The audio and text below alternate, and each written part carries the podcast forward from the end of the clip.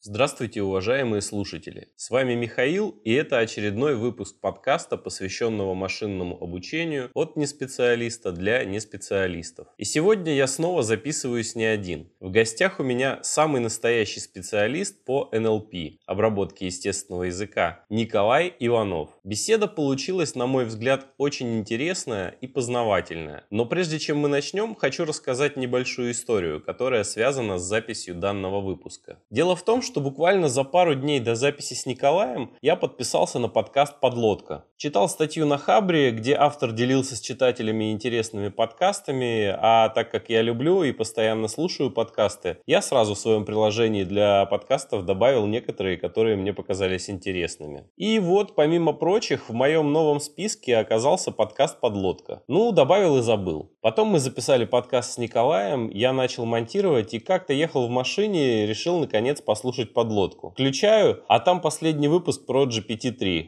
О, думаю, интересно. А мы с Николаем как раз про GPT-3 тоже разговаривали. Начинаю слушать, и оказывается, что интервью дает друг и коллега Николая, про которого он рассказывал во время нашей записи. И многое в рассказах как Николая, так и гостя подлодки сильно пересекается. Вот такое интересное совпадение. Выпуску подлодки мне, кстати, тоже понравился. И он позволил с еще одной стороны посмотреть на работу Николая, на модель GPT-3, ну и на NLP в целом. В шоу-нотах я прикреплю ссылку на выпуск подлодки, тоже рекомендую послушать. И, кстати, у них много интересных выпусков на самые разные IT-темы, и даже не только IT. Ну, а теперь беседа с Николаем Ивановым, специалистом по машинному обучению, основное направление которого, как я уже сказал, NLP.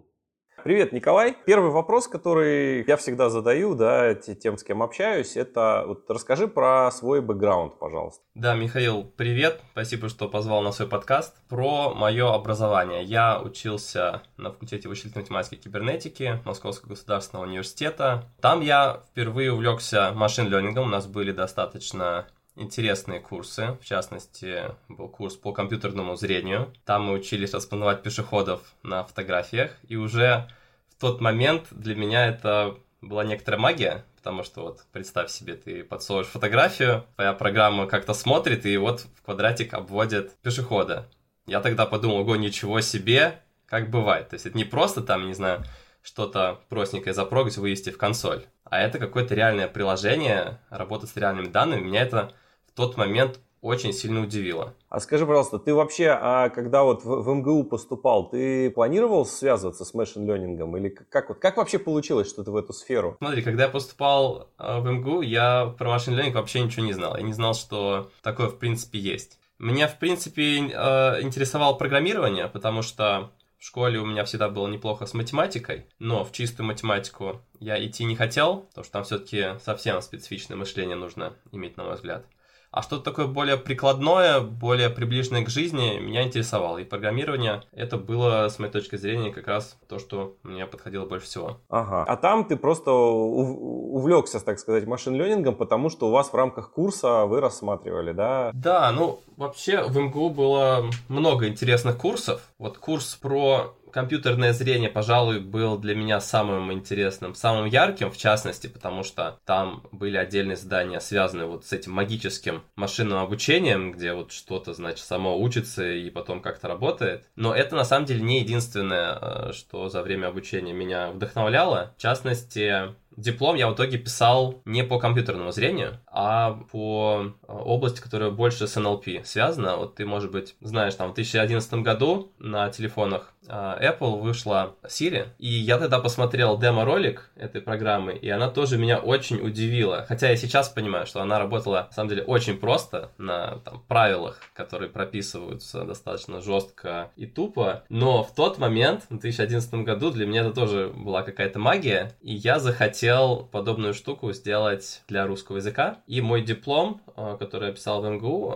было про создание такого приложения, типа Siri для русского языка. А ты говоришь, она поначалу была на жестких правилах, то есть она там даже не на нейросетях была построена изначально? Нет, ты что, ну нейросети в 2011 году, их еще в продакшене нигде не было. 2012 год считается зарождением такого, ну не то что применения нейронных сетей, а в 2012 году признали, что нейросети это очень серьезный конкурент во многих задачах, в частности, для э, задачи распознавания объектов на фотографиях. Они стали применяться и в 2012 году как раз сеть э, AlexNet, которая на нейронных сетях э, работала, она выиграла конкурс, и вот с этого момента, с 2015 года, все обратили внимание на нейронные сети и сказали, да, это классно, давайте эту область развивать. Так, окей, то есть э, ты писал диплом по NLP, но еще без применения нейросетей. Все верно, да. Ага, а дальше? Дальше э, чего? Дальше на пятом курсе поскольку вот я уже в эту тему машинного обучения как-то вошел, и мне хотелось больше в ней прокачаться, я стал проходить курс от Эндрю Ина, тот, тот самый знаменитый курс, и, на мой взгляд, один из лучших курсов, который я когда-либо вообще проходил в своей жизни. Всем его рекомендую, несмотря на то, что ему уже много-много лет, больше восьми, мне кажется. Тем не менее, он до сих пор очень актуален, и Эндрю Ин очень хорошо там разложил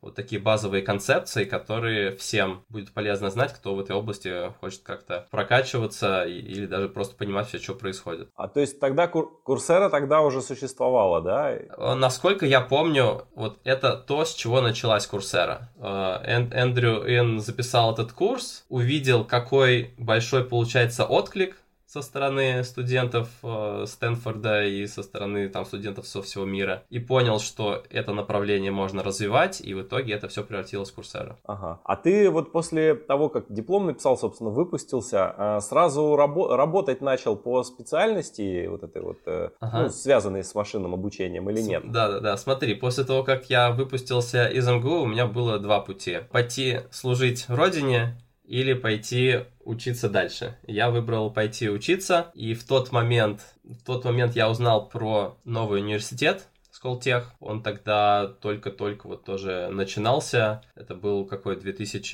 2014 год, когда я выпустился из МГУ. И Сколтех брал какой-то там свой второй набор студентов. Вот. И тогда все было очень модно, молодежно и движово. А, я не знаю, как там сейчас, но тогда вот прямо Сколтех это для меня была очень привлекательная такая возможность поучиться где-то еще, кроме МГУ. Потому что МГУ, если говорить по-честному, это все-таки такое достаточно консервативное образование. Еще от советских времен там а, многие подходы к образованию применяются. А мне хотелось чего-то нового, чего-то такого свежего, больше похоже на западное образование, и Сколтех это как раз было то место, где я мог это попробовать. То есть, э, я так понимаю, в МГУ там э, больше академическое да, образование, а хотелось именно больше чего-то прикладного еще получить, да, попробовать? Да, при, прикладного, и кроме того, хотелось как-то... Меня, меня всегда интересовало предпринимательство. И Сколтех в то время он говорил, что к нам идут студенты с такими с амбициями, с амбициями делать собственные проекты, создавать собственные компании, и мы их будем поддерживать в этом начинании. И меня это очень сильно а, подкупило, и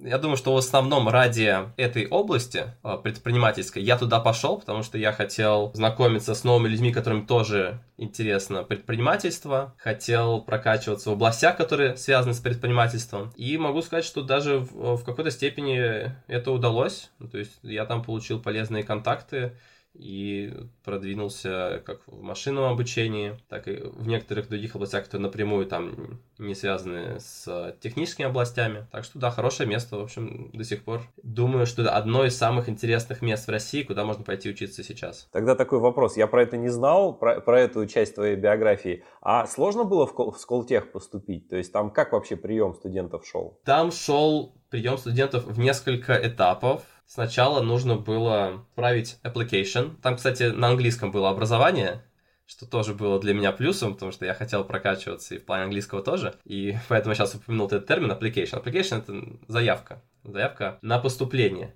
И application нужно было сделать таким образом, чтобы показать, что ты действительно хочешь туда идти и там учиться. И к application нужно было приложить мотивационное письмо. Нужно было рассказать, что тебе конкретно нравится, что ты хочешь делать. И мне кажется, я смог в своем мотивационном письме донести мысль про предпринимательство, и это комиссии понравилось. А, вот. Но после первого этапа там еще было несколько других этапов. Там были формальные экзамены на математику, на английский, еще были всякие так называемые игры, а, бизнес-игры. И там со многих сторон смотрят на человека и в итоге принимают такое взвешенное решение, нужно ли ему сюда идти или нет. Я правиль, правильно понимаю, что тебя интересовало именно технологическое предпринимательство, да? Не просто там купи-продай, а а именно вот э, какие-то в рамках стартап какой-нибудь там замутить, там какой-нибудь сервис типа Facebook или Instagram. Все верно, да-да. Я всегда себя мыслил в рамках информационных технологий. Я не знаю, хорошо это или плохо, Сколтех в этом плане немножко расширил мой взгляд на вещи, в частности, потому что э, учеба в Сколтехе начиналась с очень классного курса, который называется Innovation Workshop. Это про то, что такое инновации, как их можно делать, как можно, собственно, изобретения превращать в инновации. Чем этот курс мне особенно понравился? Тем, что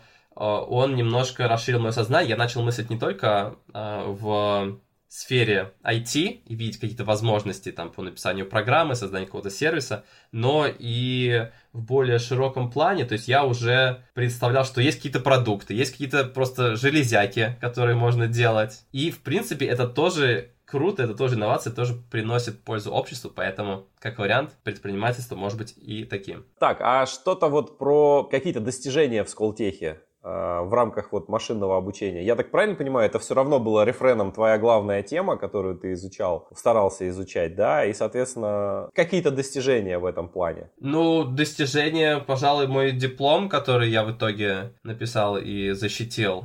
Это мы уже немножко переходим теме моей работы, потому что диплом я писал не чисто только в университете, но уже стажируясь в компании Лука. Поэтому могу сейчас плавно перейти э, к теме работы. В Сколтехе, что было еще классно, помимо основного образования, то, что там в обязательном порядке за время обучения нужно было пройти стажировку в уже существующей компании для того, чтобы получить практический опыт работы. Мне кажется, это очень ценно. В МГУ такого не было, а в Сколтехе это было, и благодаря этому я как раз попал в компанию Лука, в которой потом достаточно долго э, и счастливо работал. Вот, значит, э, попал я туда следующим образом, э, просто связался по другому вопросу с моим знакомым, с моим однокурсником с ВМК, Артем Бродичев его зовут. И, помимо прочего, мы там обсуждали, у кого как идет жизнь, и он сказал, что работает в стартапе, и сейчас в Кремниевой долине они только что попали в самый известный акселератор, Y-комбинатор называется, и там успешно, значит, акселерируется. И я спросил, чем вы занимаетесь, и он мне прислал демку, и эта демка была как раз про чат-бота. В то время они разрабатывали приложение, а, где с помощью чат-бота можно было заказывать а, столики в ресторане. Мне это очень откликнулось, не потому что ресторан, а потому что чат-боты. Потому что в МГУ я как раз занимался похожей темой, а, делал по сути, Siri на русском языке, и мне это сразу приглянулся, и я спросил, нельзя ли к вам пойти на лето стажироваться. Он сказал, Почему нет? Сейчас спрошу у кофаундеров, и кофаундеры меня пособеседовали, и в итоге таким образом я попал на летнюю стажировку. Вот, и летом различные задачи мы там решали, а потом нам пришла идея про то, что вот сейчас начинают применяться нейронные сети, это был 2014 год, и мы решили попробовать нейронные сети использовать в нашем продукте для того, чтобы не только на правилах писать вот эту всю логику диалога, но как-то более умно, более универсально подходить к этому вопросу, и вот как раз тут значит, э, сошлись наши интересы. Мне нужно было писать диплом в Сколтехе. А ребятам из компании Лука хотелось попробовать новую технологию, и мы решили, что почему бы нам не скооперироваться, не продолжить наше сотрудничество в таком плане. И в итоге я остался там на полставки а, в Луке и писал диплом в Сколтехе. А стажировался ты удаленно,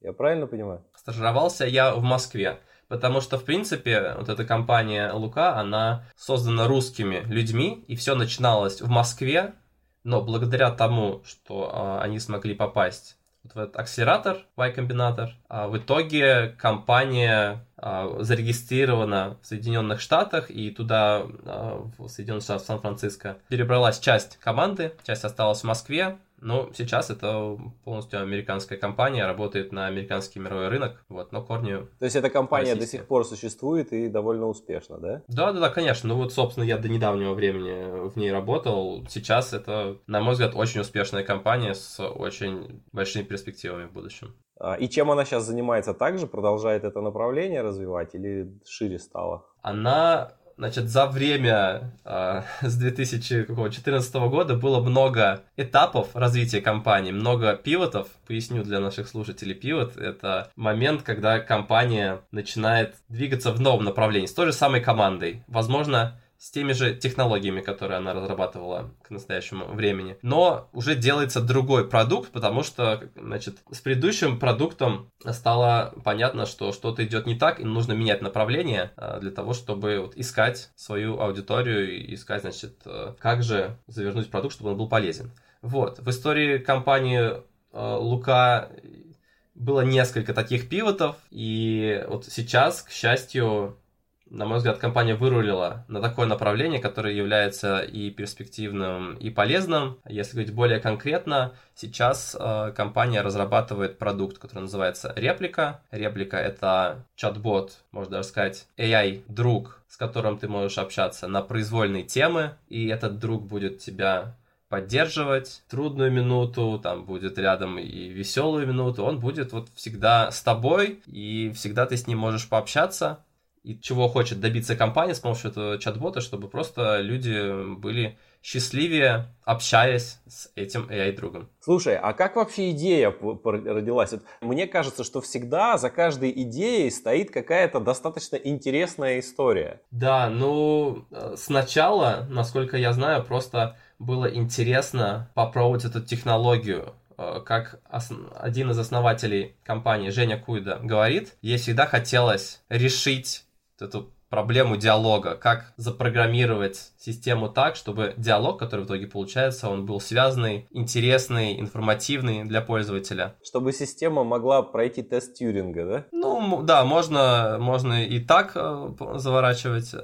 В общем, чтобы вот просто такую интересную и очень сложную задачу на самом деле решить. Это первая мотивация. Вторая мотивация за текущим продуктом заключается в следующем. Действительно, в истории компании есть эпизод, который, ну, на мой взгляд, если и не был там прям ключевым, решающим, то он очень сильно повлиял на направление развития компании. Он связан, к сожалению, не с очень э, таким радостным событием. Э, он связан с гибелью друга основательницы компании Жени. Э, звали парня Роман Музыренко. Он, к сожалению, погиб в ДТП в 2016 году. И Женя для того, чтобы как-то ну что ли, увековечить память о романе, она собрала его переписки там, с собой, с другими людьми и поместила вот в эту программу. Тогда уже мы использовали нейронные сети. Женя вот эти данные туда скормила, и мы получили чат-бота, который мог общаться как роман. И это было важно для Жени, это было важно для ее родителей,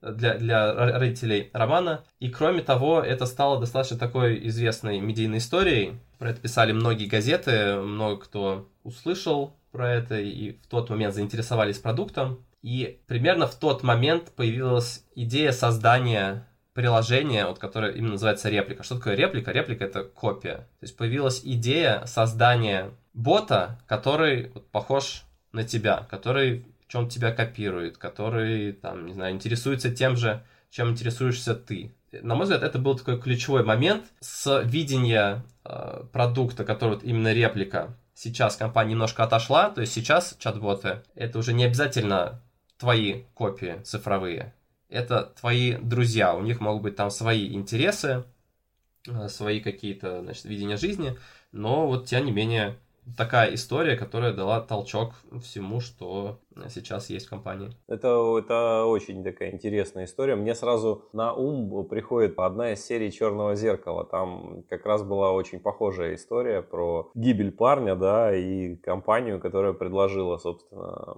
решение в виде общения там по телефону сначала, а потом и это робота полноценного, да. Интересная история. Тогда можешь, э, пожалуйста, рассказать, вот чем в рамках этого проекта ты занимаешься, да, в плане технологий, какие технологии ты используешь, на каких идеях там строится твоя работа, какие там гипотезы ты проверяешь, там вот, ну как-то вот более широко про свою работу рассказать. Ну, для начала небольшая ремарка. Я с недавнего времени не работаю в компании Реплика. Тем не менее, я очень, очень люблю эту компанию, их продукты и, и ребят, которые там работают, но как говорили, древние времена меняются, мы меняемся вместе с ними. Я могу сказать, чем я занимался до недавнего времени. Все время, как я работал в реплике, я занимался генеративными диалоговыми системами. Что такое генеративный, сейчас расскажу.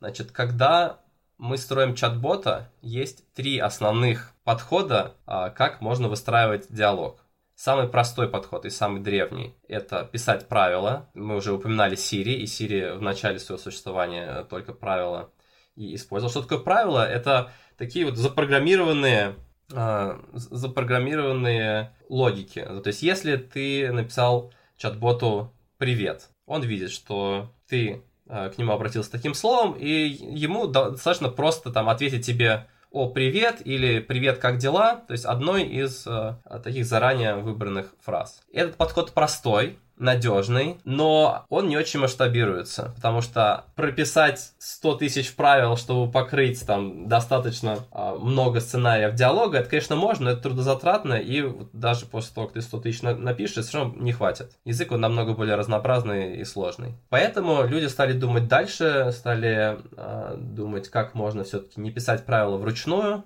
и один из таких подходов – это использовать нейронные сети, для того, чтобы выбирать готовый ответ из базы данных. То есть ты уже не вручную прописываешь э, эти правила, а ты говоришь нейронной сети, нейронная сеть, пожалуйста, посмотри на текущий контекст диалога и посмотри на все возможные варианты ответа, которые хранятся в моей базе э, данных. И выбери тот ответ, который, на твой взгляд, является самым подходящим для текущего контекста. Вот, это называется э, селективные нейронные сети. Они работают, ну я бы сказал, раньше они работали очень хорошо, и это прям вот э, то, что э, сильно спасало. Потому что генеративные нейронные сети раньше работали еще не очень хорошо, а вот селективные, они работали достаточно надежно, достаточно быстро, и можно было собрать достаточно большую базу этих ответов. В итоге они отвечали достаточно разнообразно. Хороший подход, но у него есть недостаток, он заключается в том, что эта сеть не может вернуть ничего из того, что нету в ее базе. Например, если у нас нету в этой базе ответа «Привет, Михаил», там, «Я так рада, значит, что ты записываешь новый подкаст», то, соответственно, она вот такой конкретный ответ никогда не вернет. А если мы все-таки хотим такой конкретики, то нужно думать еще дальше. И следующий шаг это генеративные сети, которые э, не занимаются тем, что они выбирают готовый ответ, а вместо этого они его создают на лету слово за словом или токен за токеном. Токен это а, либо слово, либо часть слова, либо знак препинания. То есть такая по, по частицам генеративная сеть создает ответ и в итоге выдает. И почему это круто? Потому что э, генеративные сети, они, получаются намного более гибкие, они могут намного более конкретные ответы выдавать и более интересные. Это создает еще большее впечатление о том, что ты говоришь с какой-то осознанной сущностью. А можешь поподробнее рассказать, как вообще в принципе работают генеративные сети? Ну, если грубо, да, я представляю, что просто э, есть э, некий словарь берется, да, там, допустим, русских слов. Как-то эти слова помещаются в какое-то там пространство, да, каждому слову присваивается какой-то ну, я не знаю, ну, какая-то метрика, да, и они, эти слова в этом пространстве как-то между собой, э, в многомерном часто пространстве, как-то между собой взаимосвязаны, да, и дальше мы, когда просто обращаемся, на основании какого-то слова обращаемся к этому пространству, мы примерно понимаем, какие слова в рамках, э, рядом с этим словом из этого пространства можно подтянуть. Вот у меня правильное понимание? У тебя в целом правильное понимание, Давай я попробую его еще больше конкретизировать. Тут дело в том, что э, вот эти генеративные сети на каждом шаге предсказания они должны делать операцию выбора слова из словаря, как ты правильно сказал. И они могут делать с помощью а, простого правила, они могут для каждого слова словаря посчитать его вероятность появления э, вот в таком контексте. Например, если ты сказал «Привет, Коля», следующее слово допустим, первое слово ответа, оно с большой вероятностью тоже «привет». И с маленькой вероятностью, там, не знаю, «пока». Поэтому вот эта генеративная сеть, она может просто взять самое вероятное слово и вернуть его. Дальше у нее, получается, появляется новый контекст. Уже «Привет, Коля», точка, «Привет» — это первое слово ответа. И вот, это, вот эту уже совмещенную фразу она может использовать в качестве контекста. Ей нужно предсказать следующее слово.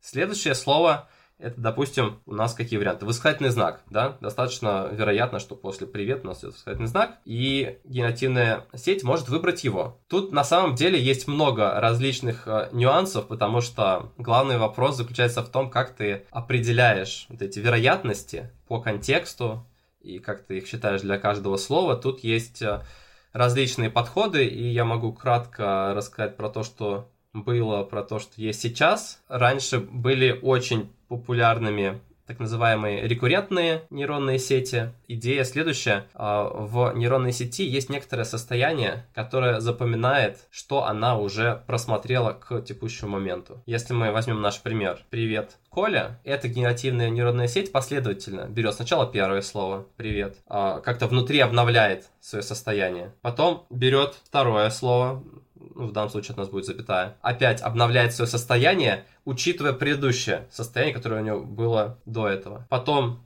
смотрит на слово Коля, опять смотрит на предыдущее состояние и на это слово, которое пришло, и в итоге получается вот какое-то там завершающее состояние, которое вот по сути отражает информацию, которую сеть прочитала в контексте. Мы получаем какой-то так называемый thought thought вектор, то есть вектор, который как-то выражает смысл нашей фразы. Дальше Значит, когда мы хотим уже декодировать ответ, то есть генерировать ответ, мы смотрим на этот thought вектор, смотрим на ту информацию, которую мы смогли получить из контекста. Сначала на вход для того, чтобы, так сказать, запустить процесс декодирования, подается какой-то там специальный вектор, его обычно называют start токеном. А, значит, он принимает на вход, нейронная сеть принимает на вход start токен, этот thought вектор, генерирует первое какое-то слово, которое, ну вот для этого контекста вероятное. Например, как мы с тобой обсудили до этого, слово привет. Потом берет это уже сгенерированное сгенерированное слово, подает его на вход уже на следующем шаге, подает также на вход обновленное свое состояние, которое получилось после того, как мы сгенерировали первое слово ответа, и генерирует следующее слово. И вот так вот шаг за шагом генерируется ответ. А сколько, какой, условно говоря, размер памяти вот этих состояний? То есть э, запоминается там вся беседа, запоминается только предыдущее слово или запоминается предыдущая фраза. Вот как это работает? Очень хороший вопрос и очень важный вопрос в рамках обсуждения чат-ботов, потому что как раз чат-боты всегда страдали тем и продолжают э, страдать забывчивостью. Вот если ты там говоришь несколько фраз, там, не знаю, например, обсуждаешь сегодняшний завтрак, потом переключился на другую тему, обсуждаешь, там, не знаю, плане, планы на день, то про завтрак скорее всего, нейронная сеть к этому моменту уже забыла. Потому что, ну, как правило, контекст, на который нейронная сеть может смотреть, он не очень глубокий. И вот такое катастрофическое забывание, особенно для рекуррентных сетей простых, оно было супер актуально. Когда ты просмотрел много токенов, ты к какому-то там 20 токену уже, скорее всего, забыл то, что у тебя было в начале фразы. И это большая проблема, это то, что подтолкнуло как раз переход с рекуррентных сетей на новые архитектуры, а, в частности на трансформер. Вот. Если говорить более конкретно, ты спрашивал, какие какой размер памяти, да, вот у этих рекуррентных сетей. Я могу тебе сказать, вот, что мы использовали в продакшене в свое время. У нас был контекст три фразы последние, три фразы из диалога. Каждая фраза была максимум, по-моему, там 20 с чем-то токенов, и мы генерировали ответ максимум длины тоже 20 токенов. Ну, то есть практически золотая рыбка получалась. Зол... Да, это была золотая рыбка, и, к сожалению, вот эти рекуррентные сети, они работали достаточно плохо, достаточно ненадежно, то есть часто они просто генерировали неадекватные фразы. И мы в нашем продакшене еще могли это себе когда-то позволить в некоторых режимах, но я понимаю, что вот бизнес-компании, ну ни в коем случае в своем продакшене не могут допустить вот очевидных таких ляпов. Поэтому с генеративными сетями, в отличие от тех же селективных, сетей или э, правил, все намного сложнее, потому что там существенно меньше гарантий того, что вернется у тебя а, на выходе из модели. Сеть может сгенерировать все, что угодно. Ну, там, плюс-минус, она может тебе сгенерить какое-то матерное выражение она может просто там сгенерировать несогласованное предложение. Вот. Если это нежелательно, если цена ошибки очень велика, то использовать генеративные сети слишком получается рискованно, и поэтому люди, кому нужна надежность и компания, они используют более простые надежные методы, вот как я говорю, правила пишут или используют селективные сети. Ага. Ну, то есть столкнулись с проблемой, что сеть не запоминает контекст. И вот ты сказал, это была как бы главная проблема, которая привела, собственно, к развитию дальнейших направлений. И ты упоминал трансформер. Расскажи про вот этот вот этап развития тогда. Архитектура трансформера — это, ну, на мой взгляд, просто эпохальное событие, вот, когда придумали в 2016 году архитектуру, NLP got serious, что называется. NLP уже стал какой-то серьезной областью и совершенно по-другому стал восприниматься. И, честно говоря, мне стало работать веселее, потому что результаты были лучше и более все надежно, быстро работало. Значит, в целом, в чем идея архитектуры трансформера? Идея в том, что нам на самом деле не нужна рекуррентность, для того, чтобы обрабатывать последовательности слов. То есть, казалось бы, тут все логично, у нас есть последовательности, вот мы обновляем состояние, а, в итоге выдаем какой-то ответ. Но вот лучше работает по-другому. Мне кажется, это тот случай, когда не нужно там смотреть, как летает птица, а нужно сразу сделать самолет, который вот летает по, по другим принципам. И что делает трансформер? Трансформер, там вся фишка в механизме внимания. Чтобы механизм внимания лучше объяснить, давай сделаем шаг назад. Вот давай посмотрим на задачу машинного перевода. Вот когда у нас фраза переводится с какого-то языка, например, с русского на английский, что можно делать? Можно использовать те же самые рекуррентные сети. Сначала пройтись по всем словам нашего, э, нашей входной фразы на русском, запомнить полезную информацию в сот-вектор, и потом этот сот-вектор развернуть в уже фразу на английском языке. Так, в принципе, люди раньше и делали. Потому что, по сути, вот эти вот пространства русских слов и пространство э, слов другого языка, они примерно похожие, да? Я правильно понимаю? Ну, тут даже не дело в пространствах слов. Тут дело в том, что ты можешь какой-то смысл фразы попробовать запихнуть в вектор. И этот вектор, он будет, э, ну, возможно, там какой-то одинаковый более-менее для различных языков. Вот. Но тут, тут фишка в том, что ты можешь смыслы превращать в вектора и дальше вектора обратно разворачиваются в смыслы. Все предложение, всю фразу кодируешь в этом случае одним вектором. И потом декодируешь его уже в другую последовательность слов. То есть, условно говоря, не дословный перевод, а какой-то все-таки смысловой уже здесь получается. Смысловой, да. Да, это то, с чего начинался вот такой машинный перевод с помощью нейронных сетей. Но люди достаточно быстро поняли, что это как раз не лучший вариант, потому что много информации теряется. Ты не можешь достаточно хорошо закодировать этот смысл в вектор, а лучше, вот как ты говоришь, э, смотреть на вектора для конкретных слов. И, значит, что имеется в виду, когда ты переводишь там фразу с русского языка на английский «я пошел в школу», то ты сначала посмотришь на слово «я» и вспомнишь, что по-английски это «I», потом «пошел», «went», в школу, to school. То есть ты будешь вот так вот переводить слова практически один за другим параллельно. Я не очень уловил. Мы говорили сначала про то, что дословный перевод, ну я представляю, как он наоборот достаточно корявый, потому что первые, собственно, переводчики, в которых не были еще нейросети задействованы, да, они там ужасно переводили, то, что существует куча, куча исключений, существует контекст и так далее. А ты вроде как сейчас опять сказал, что про, про какой-то дословный перевод, и я не, не очень понял. Дословный перевод перевод, он хорош тем, что ты можешь конкретные участки, которые ты переводишь, переводить точно. Представь себе, что у тебя очень длинная фраза. Первый вариант. Ты пытаешься весь этот смысл фразы запихнуть в один вектор. Или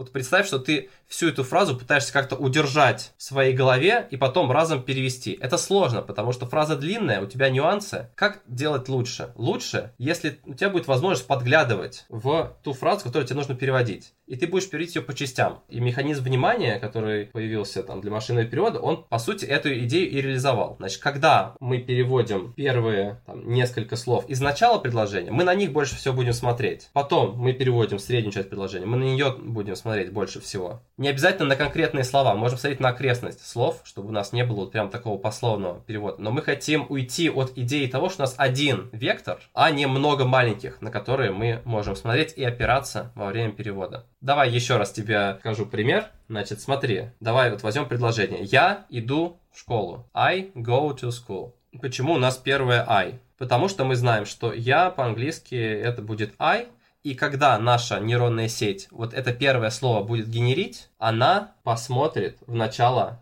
предложения на русском языке, увидеть там слово «я», и вот эту информацию, вот тот вектор, который получился при кодировании слова «я», она очень сильно будет использовать. Она также может использовать этот сот-вектор, который все еще здесь есть, но она опирается не только на него, она опирается еще очень сильно на вот эту репрезентацию конкретного слова, и для этого конкретного слова она может понять, какое слово есть генерировать. Смотри, я, я попробую сейчас э, рассказать, как я начал понимать, да, ты скажешь, так или не так. То есть э, раньше, вот как ты говоришь, вот рекуррентная сеть, она, условно говоря, оперировала неким смыслом. То есть она получала вектор этого смысла, э, какой-то вектор этого смысла на одном языке, и, в принципе, потом этот вектор использовала в словаре другого языка. И тем самым сам, сама собиралась фраза на основании этого вектора уже в другом языке. Это, это типа рекуррентные так работали. А сейчас ты говоришь, что помимо вот этого еще смысла, есть еще вектор вот именно вот этих вот не, не смыслов, скажем так, а именно слов, которые вот в этом в пространстве находятся, да, то есть взаимоотношения между словами в пространстве, просто между словами, не между смыслами, а между словами, да, и мы теперь используем как бы два, как бы два подхода одновременно, то есть с одной стороны мы пытаемся э, развернуть вектор смысла, в как, какой-то смысловую какую-то фразу на другом языке, да, и в то же время мы используем данные из просто вектора, в котором вот э, взаимоотношения между словами в этом, в этом в новом пространстве, да? Тут, конечно, бы очень сильно помогла картинка, потому что когда смотришь на картинку, ты просто перед глазами видишь все эти вектора, и ты можешь нарисовать стрелочки, становится понятнее. Но у нас другой формат, поэтому будем справляться теми средствами, которые есть. Еще раз, я могу вот верхнеуровнево повторить, значит, идея а, рекуррентных сетей, даже, знаешь, не только рекуррентных сетей, а архитектуры sequence to sequence когда у нас есть последовательность, и она преобразуется в другую последовательность. Значит, она заключается в том, что у нас есть какой-то энкодер, который кодирует последовательность в вектор, а потом этот вектор разворачивается в, с помощью декодера в другую последовательность. И вот это кодирование и декодирование можно делать, в частности, рекуррентными сетями. А можно делать и нерекуррентными сетями, можно делать трансформерами. Но вот фишка в том, что есть у нас две эти части, а между ними вектор, который вот что-то там в себе заключает. Либо смысл фразы, либо еще что-то там, может, обобщенный смысл э, контекста и все возможные какие-то усредненные смыслы ответов. В общем, что там нейронная сеть запихивает, это мы не знаем, но что-то там есть. И это один подход, а он не использует механизм внимания. А то, что я тебе сейчас говорил, что есть механизм внимания, и он очень полезен, и он заключается в том, что у нас помимо вот этого сот-вектора одного, есть еще вектора для каждого слова нашего контекста, и мы можем их использовать, когда мы генерим э, ответ.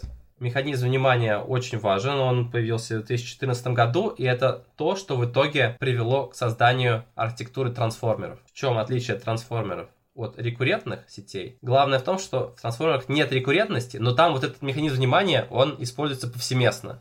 Угу. Не знаю, уже пора, пора, можно поговорить про вот эти GPT, э, там, GPT, GPT-2, GPT-3. Сейчас потому, что сейчас очень много слухов про вот эту вот GPT-3, э, еще никто с ней толком играться не может, но якобы из то, что приходит из тех, кто может с ней играться, да, там какие-то просто ошеломительные успехи в рамках генерации вот этих осмысленных текстов. Да, давай перейдем к GPT-3. У меня была возможность с ней поиграться, и скажу даже более того, мы уже ее в продакшн в реплику заимплементили, то есть вот те ответы, которые сейчас наш чат-бот э, отправляет, иногда эти ответы приходят из модели GPT-3, они, как правило, очень классные, очень конкретные и прям такие интересные получаются. Вот, это благодаря тому, что компания OpenAI, которая, собственно, эту модель реализовала, обучила, она этой моделью через API поделилась с некоторыми компаниями, и вот реплики посчастливилось э, стать одной из таких компаний, которая участвовала в закрытой бете. И вот сейчас, там, спустя сколько, там, всего два месяца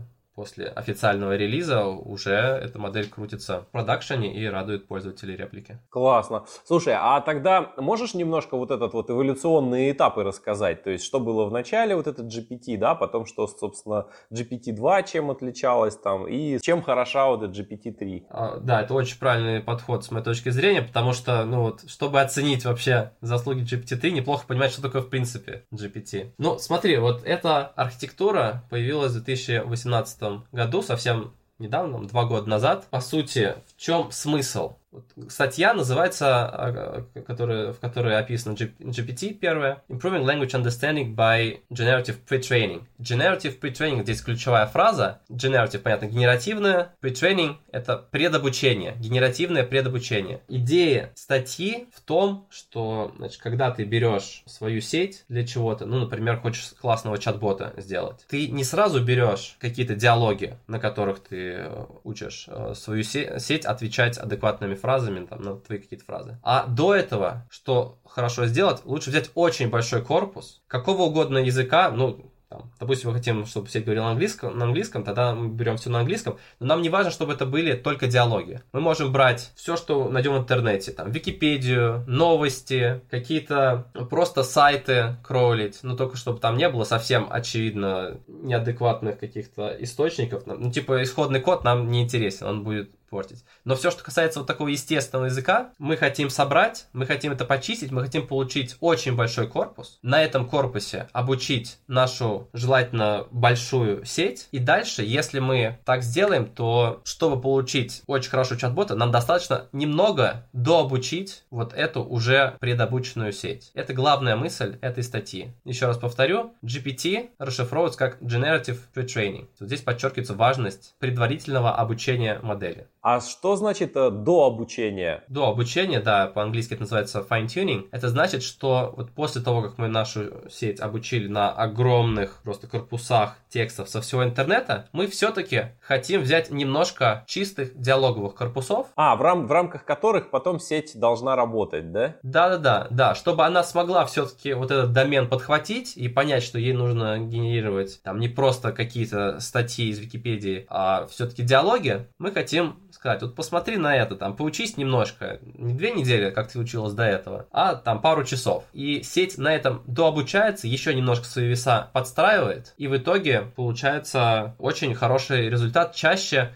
намного лучше, чем если ты сразу возьмешь свой маленький корпус с диалогами или там даже достаточно большой, но все же существенно меньший чем этот огромный просто текстовый корпус. И вот таким образом можно получать state-of-the-art чат-боты или state-of-the-art модели машинного перевода или модели для саморизации. State-of-the-art — это лучшее что-то, лучшая модель, лучший способ. То есть, если приводить дословно, state-of-the-art — это состояние, которое как искусство. Такая модель, которая настолько крутая, что можно сказать, что это просто произведение искусства, и она вот в данный момент является лучшей. Это про первый GPT. Дальше была вторая GPT-2, которая вышла. Сейчас, э, слушай, из того, что, из того, что ты рассказал, я сделаю предположение, а ты, собственно, скажешь. Так, по сути, сети отличаются большей предобученностью в основном, да? Да, то есть э, в то, тот момент, когда сеть видит очень много текстов с просторов интернета, у нее вот эта картинка мира как-то лучше складывается. Это разносторонняя информация, она помогает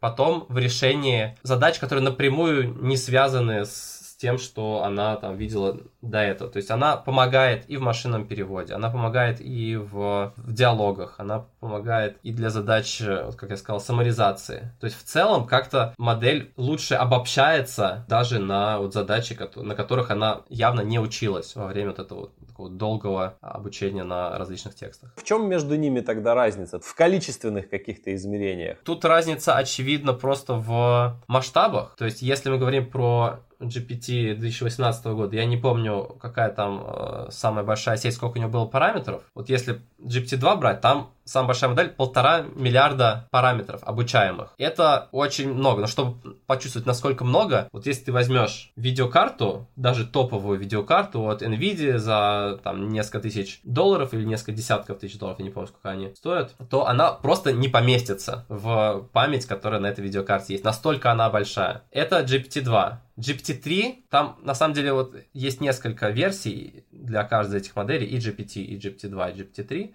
там, а, различного размера с различным количеством параметров. Вот самая большая сеть GPT-3, она еще более чем в 100 раз больше, чем предыдущая версия GPT-2. Там 175, кажется, миллиардов параметров, и она училась просто на каком-то нереальном объеме данных, и там пол терабайта текстов. Если пересчитывать в GPU года, то там сотни лет это обучение заняло. Ну, то есть, понятное дело, что там все было распараллельно, поэтому по факту там училось не сотни лет, а месяц от силы. Просто обучение очень много стоило, там, несколько миллионов долларов. Просто очевидная разница в этих сетях заключается в масштабе. Сейчас очень большая ставка делается именно на размеры сетей, потому что есть предположение, оно не является необоснованным. Предположение заключается в том, что очень много зависит от того, сколько в сети параметров и сколько она благодаря этому сможет запомнить полезной информации. Приходит из интернета, приходят из интернета разные интересные типа тексты, которые нагенерировала GPT-3. Вот скажи, а на самом деле она все тексты осмысленные генерирует или просто, просто она нагенерировала какое-то большое количество текстов, а человек уже посидел и посмотрел, это вообще хрень какая-то, бред, это мы откинем там, а вот это вот прикольно, вот это можно показать. Вот как происходит сейчас? Потому что то, что, то, что приходит вот э, из сети, ну ты думаешь, ну нифига себе нейронки-то генерируют, там очень-очень даже неплохо. Да, это хороший вопрос. В английском языке есть такой термин picking, как раз выбор ответов, выбор там, не знаю, результатов, которые хорошие. Ну, знаешь, я думаю, что модель GPT-3 не без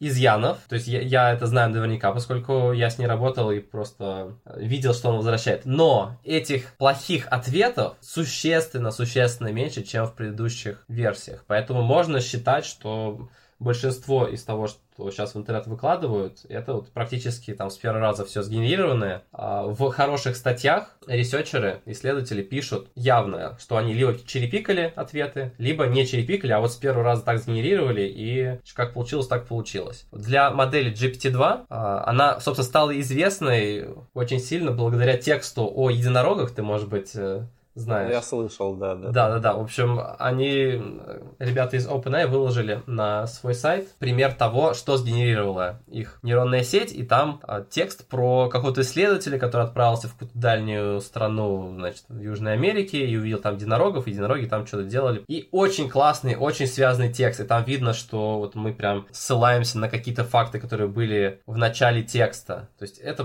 просто вот в 2019 году всем взрывало мозг, потому что люди не могли поверить, что машина настолько связанный текст может писать. Насколько я помню, это был ну, вот один из э, черепикнутых текстов, но они про это явно написали и также приложили другие тексты, которые тоже прикольные, но не, не настолько. Вот. И ты таким образом мог оценить, как же реально сеть работает. Для GPT-3 по-хорошему тоже нужно вот такое делать, то есть выкладывать все примеры, и, их и удачные, и не самые удачные, ну потому что все-таки, да, нужно признать, что она ошибается, не такая уж она и умная иногда. Слушай, а есть какие-то методы, которые вот в автоматическом режиме могли бы определять? Ну, вопрос вопрос в том, что вот, вот нагенерировала какое-то количество, да, GPT-3, а тут пришла какая-то другая сеть, посмотрела, и, ну, этот черри-пикинг вот этот, тот самый провела. Я просто думаю, что, ну, для того, чтобы понять, насколько хорош текст, э, самой сети нужно быть круче, чем та, которая тексты нагенерировала. Ну, на самом деле, я бы сказал, что это не обязательно, потому что у сетей может быть различная специализация. Какая-то сеть может быть чисто как language модель, то есть сеть, которая генерирует текст, а какая-то сеть может быть заточена под конкретную задачу там оценки качества сгенерированных текстов. И ей не обязательно для этого иметь больше параметров, или ей не обязательно самой уметь что-то хорошо генерировать. То есть за счет специализации за счет дообучения на каких-то очень специфичных чистых данных мы можем для конкретной задачи получить существенно лучшие результаты, чем вот будет генерировать такая универсальная большая модель GPT-3. Слушай, а вот сразу у меня такой вопрос в голову пришел. А вот э, генеративно-состязательные модели в NLP используются? Ганы ты имеешь в виду? А, да, да, да. Одна, одна нагенерировала текст, а вторая, короче, должна распознать, его человек сгенерировал или робот.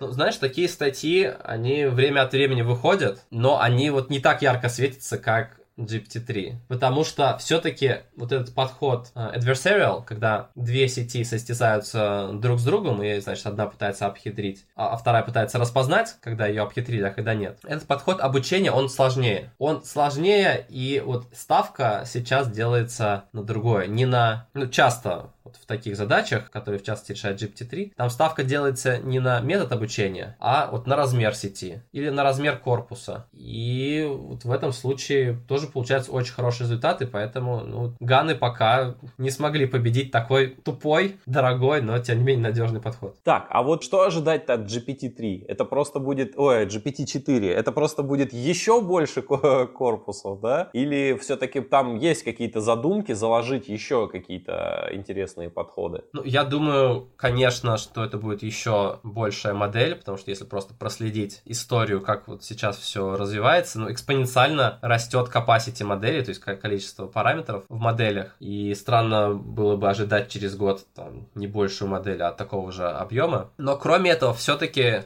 нужно сказать, что добавляются какие-то технологии, которые, в принципе, позволяют обучать такие модели и позволяют их использовать в продакшене. Ну, вот, в частности, вот мы с тобой сейчас говорили про attention, да, и я там на пальцах пытался объяснить э, самый простой attention. Но этих attention, их много видов. И вот для таких больших сетей, которые, кстати, еще могут смотреть на очень большой контекст, там, в тысячи токенов, для них вот такой простой attention уже будет работать плохо. Там нужны новые техники, там sparse attention, например, то есть разреженный attention, который будет смотреть не на все слова, а выбирать для того, чтобы было экономия по памяти и чтобы все работало быстрее. Они дорабатываются, они дорабатываются. Другое дело, что вот эти доработки, они хоть и важны, они не настолько революционны, как вот архитектура трансформера, которая была в 2017 году придумана. Тут, кстати, будет интересно упомянуть такое свойство GPT-3, которое называется Fusion Learning. Если переводить переводить на русский, это обучение на нескольких примерах. Но обучение это происходит не во время основного обучения, когда модель просматривает много-много текстов, а уже во время применения модели. Что я имею в виду? Вот представь, что ты хочешь, например, научить свою модель исправлять опечатки в тексте. Как ты это можешь сделать? Если ты просто подсунешь предложение с опечатками в модель GPT-3 и попросишь ее продолжить текст, она тебе его продолжит, но, скорее всего, в продолжении будет, собственно, также много опечаток. Если это не то, чего ты хочешь, то тебе нужно сначала показать несколько примеров твоей модели, как ты хочешь, чтобы она себя вела. Для этого ты придумываешь какие-то примеры, где у тебя предложение с опечатками, а после него идет предложение с исправленными опечатками. Например, я ходить в школу, я хожу в школу. Таких примеров ты собираешь некоторое количество, например, там 5-10 штук. Все это записываешь в виде одной такой достаточно длинной колбасы текста, приделываешь начало до твоего предложения, в котором ты хочешь исправить опечатки, подаешь вот этот большой текст модели GPT-3, она на все это дело смотрит, видит паттерны, и, о чудо, когда, значит, она генерирует текст, она уже генерирует не произвольное продолжение с опечатками, а она именно генерирует твое предложение,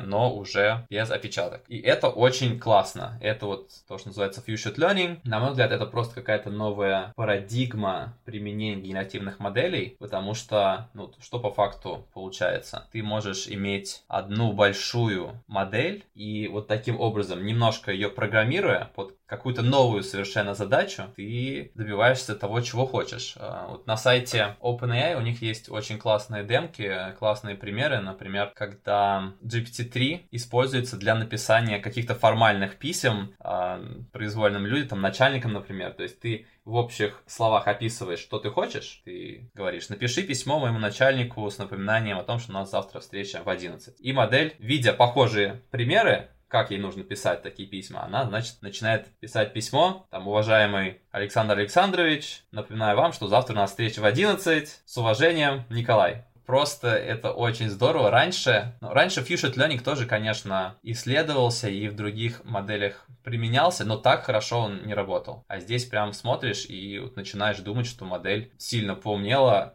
К счастью, она все еще ошибается. Да, к счастью, потому что если бы она не ошибалась, меня бы это испугало. Я бы подумал, что все, значит, компьютеры захватили мир, и пора, значит, сворачиваться и улетать на Марс. Вот. Но, к счастью, все-таки модель ошибается. Вот если там простое приложение приложение таким запрограммировано, например, калькулятор, да, для проверки того, насколько вообще модель может быстро подхватывать примеры. Она подхватывает их, то есть если ты ей покажешь, как считать, как умножать, как там, делить, вычитать, то она это будет делать, но, к счастью, к счастью для меня, она все-таки допускает ошибки, поэтому вот мы, там, программисты, все еще нужны, нам будет применение в ближайшие годы, и, честно говоря, меня это радует. Я видел тоже такой пример, когда написали а, там, допустим, английское слово dog, потом запятая собака, потом cat, запятая кошка, там tree, запятая дерево. И потом набрасывали просто вот эти слова на английском, и она подбирала к ним русские э, аналоги. Да, это, это, это очень простой пример Fusion Learning, действительно. Единственное, в тех примерах, которые показала сама OpenAI, там все хорошо. А когда ребята по тому же принципу экспериментировали сами с моделью, получались довольно смешные ляпы. Да, ну то есть сейчас, вот опять же, с генеративными моделями нет гарантии, что они будут работать вот прям надежно, во многих ситуациях правильно. Поэтому это на текущий момент это очень классно для демок и для каких-то, я не знаю, там YouTube э, видео, для того, чтобы удивить людей и показать, что в принципе так возможно. Но вот чтобы применять это в продакшене, если цена ошибки велика, то, соответственно, такое применять не будут. Если как в реплике можно ошибаться, и людям даже это больше нравится, они думают, что там какая-то, не знаю, человечность, что ли, появляется от этих ошибок, то это, наоборот, добавляет продукту каких-то бонусов. Ну и опять же, тут человек, как ты говорил, может выступать в роли черри-пикера. То есть можно сделать себе помощника, и ты сам будешь оценивать релевантность того, что он тебе выдает. Если в большинстве случаев ответы правильные и подходящие тебе под задачу, и лишь малая их часть с ошибками, то в принципе тебя это устроит. И еще ты упоминал при разговоре, что в GPT-2 было что-то подобное. В GPT-2 была похожая история, она называлась не Few Shot Learning, а Zero Shot Learning, то есть обучение вообще без каких-либо примеров. Это про то, что мы можем попросить нашу сеть что-то делать, например, там переводить с какого-то языка на какой-то, даже не подавая ей в качестве контекста примеры и даже э, не надеясь на то, что она видела такие примеры во время своего длительного обучения. Могу привести такой пример. А, в GPT-2 можно было подать на вход предложение на английском, потом написать in French it gonna be и двоеточие, и модель продолжала вот это предложение, генерила это предложение на французском. Просто сразу, без каких-либо подсказок, без каких-либо примеров, модель могла а, делать перевод. Это все работает за счет статистики. То есть за счет того, что модель видела очень много примеров, вот эти статистические связи, они записываются в весах, и получается, что наиболее вероятное продолжение там в каждый момент, оно именно такое. То есть если ты даже, получается, этой фразой небольшой намекнул, что нужно делать, там написал in French it gonna be, модель уже понимает вот по этому небольшому хинту, что от нее просят перевести текст английского на французский и она смотрит, что было слева. Слева было предложение на английском, а справа от этих вот фраз у нас предложение на французском. Она это подхватывает и начинает уже генерить на французском. Вот. Это называется Zero Shot Learning. В каком-то смысле это еще круче, чем Fusion Learning и модель GPT-3 это тоже умеет делать еще лучше, чем GPT-2. Но из-за того, что более впечатляющие результаты получаются в Fusion Learning сеттинге, то на этом сделали акцент в статье про GPT-3, и поэтому а, главной фишкой вот этой модели я считаю все-таки Fusion Learning.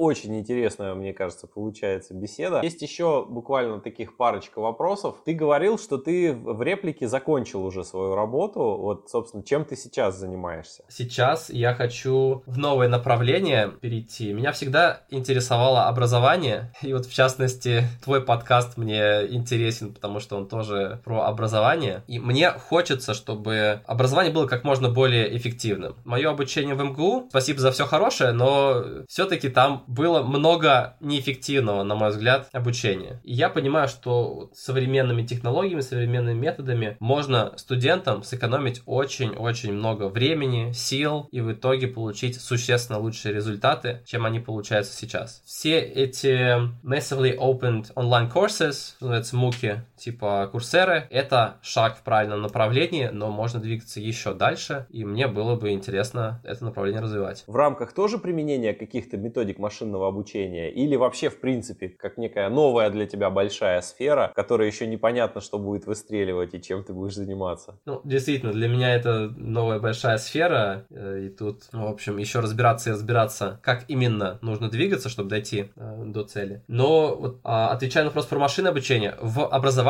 конечно, машинное обучение тоже можно применять. Самый простой пример, значит, когда люди учатся, они учатся по-разному. Они учатся с разной скоростью. У кого-то там бэкграунд математической школы, у кого-то бэкграунд гуманитарный. И им нужно по-разному все-таки преподавать материал. И идея персонализации, она, в общем-то, лежит на поверхности, но как ее реализовывать, прям, чтобы работало, это не совсем очевидно. Можно для этого использовать тот же самый машин learning. Можно использовать известные подходы из области рекомендательных систем. Но, значит, вот это все можно, можно много говорить, а вот взять, упаковать это в продукт, чтобы это реально работало, это совершенно другой вопрос. И, собственно, было бы интересно, это можно превратить в существует в реальности. Слушай, ну классно. А, я тебе очень благодарен. Было очень интересно. Я этот проект, собственно, буду продолжать развивать дальше. И а, я очень надеюсь, что мы с тобой не последний раз общаемся и еще запишемся. Спасибо, Михаил. Очень рад поучаствовать в твоем подкасте. Для меня это тоже тренировка, объяснение всяких тем интересных. Так что да, спасибо, что позвал. Вот такой, как мне кажется, очень интересный получился рассказ. Надеюсь, вам тоже понравилось. Ваши отзывы и пожелания можно оставлять в Apple подкастах или писать мне на почту. Я с большим удовольствием все читаю. Также, если есть пожелания, с кем из индустрии машинного обучения вы бы хотели послушать выпуск, тоже сообщите. С удовольствием пообщаюсь со специалистом и постараюсь позвать в гости. Ну и также формат, с которого я начинал, рассказ о темах, которые я постепенно постигаю, я тоже буду продолжать. Уже довольно скоро выйдет выпуск про устройства и виды нейронных сетей сетей. До скорого. Подписывайтесь на канал в Телеграме. Пока.